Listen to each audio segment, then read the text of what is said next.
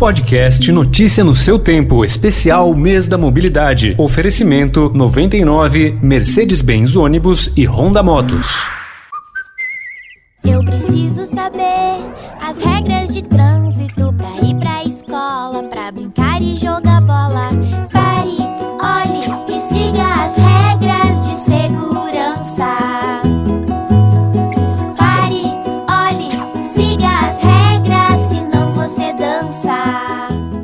Já deu para ter uma ideia do assunto da edição de hoje, né? O trecho da música que você ouviu é do Clube do Bem TV, um programa de educação para o trânsito do Detran de São Paulo, em parceria com a Polícia Militar.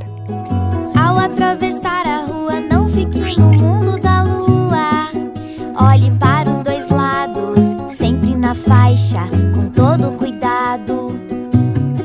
Segundo o Ministério da Saúde, os acidentes de trânsito são a principal causa de morte acidental de crianças e adolescentes com idades de 5 a 14 anos no Brasil. Em 2018, 680 crianças dessa faixa etária morreram vítimas de acidentes de trânsito. E em 2019, 8.704 foram hospitalizadas.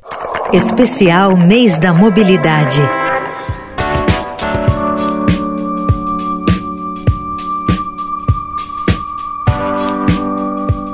Apesar de as crianças não serem motoristas, elas têm o seu papel no trânsito como pedestres, ciclistas e passageiras. Para Luiz Carlos Paulino, coordenador da Associação Brasileira de Educação de Trânsito, ABETRAN, o fato explica por que a educação no trânsito deve começar desde cedo. Muitas crianças jamais comporão o rol dos futuros motoristas. Isso pelos mais variados motivos culturais, sociais, econômicos ou até mesmo por simples opção pessoal. Pesquisas apontam uma redução significativa no interesse dos jovens pela CNH e, por conseguinte, no interesse dos jovens em dirigir. E mesmo em relação àquelas crianças que virão a se tornar motoristas, esta condição será para eles circunstancial. Já a qualidade de cidadão ou de cidadã, de sujeitos de direitos e de deveres dentro de um complexo sistema de mobilidade, assim como a condição de pedestre, trata-se de algo permanente. Desse modo, se o objetivo é educar as crianças para um trânsito melhor, não podemos esquecer que elas necessariamente conviverão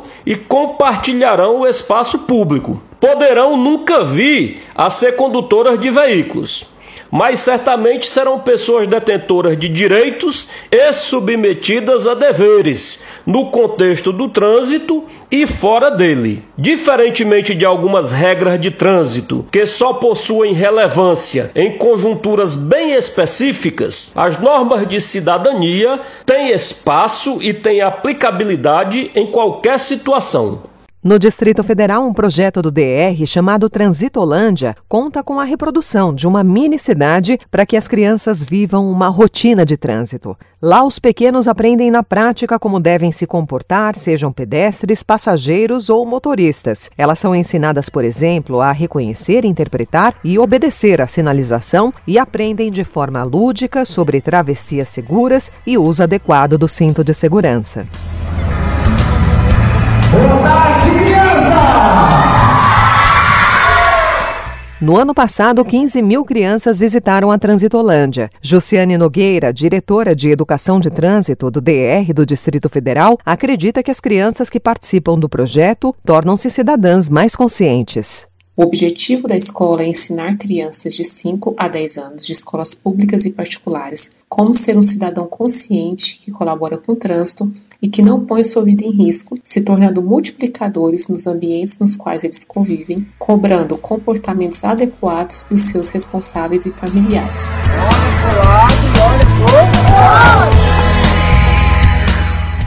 Fauzi Nakfur Júnior, diretor-geral do Departamento de Estradas de Rodagem do Distrito Federal, destaca a importância do projeto como ferramenta de formação de crianças para as relações de trânsito. Educação deve ser o foco principal de todas as nossas atitudes e atividades do país. E no trânsito não pode ser diferente. E a nossa Transitolândia, como é conhecido, faz isso muito bem, porque ali você eh, trabalha com crianças na faixa aí de 9, 10, 11, 12 anos, que é uma faixa realmente na qual as crianças multiplicam as informações e ali elas aprendem na prática, eh, com aulas, tanto práticas quanto teóricas, com a apresentação do, do teatrinho e, e, todas as informações necessárias que precisa para ser no futuro um grande condutor de veículos, um grande pedestre, um grande ciclista, motociclista.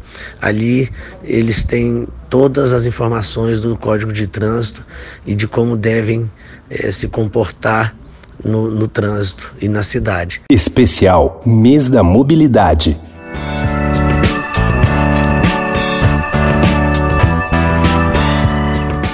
E na edição de amanhã, Gustavo Toledo fala sobre o Dia Nacional da Luta da Pessoa com Deficiência, comemorado em 21 de setembro. Por que a mobilidade para o deficiente físico ainda é um desafio a se vencer no Brasil? Quais foram os avanços trazidos pelo Estatuto da Pessoa com Deficiência? Eu sou Alessandra Romano, muito obrigada pela sua companhia até aqui.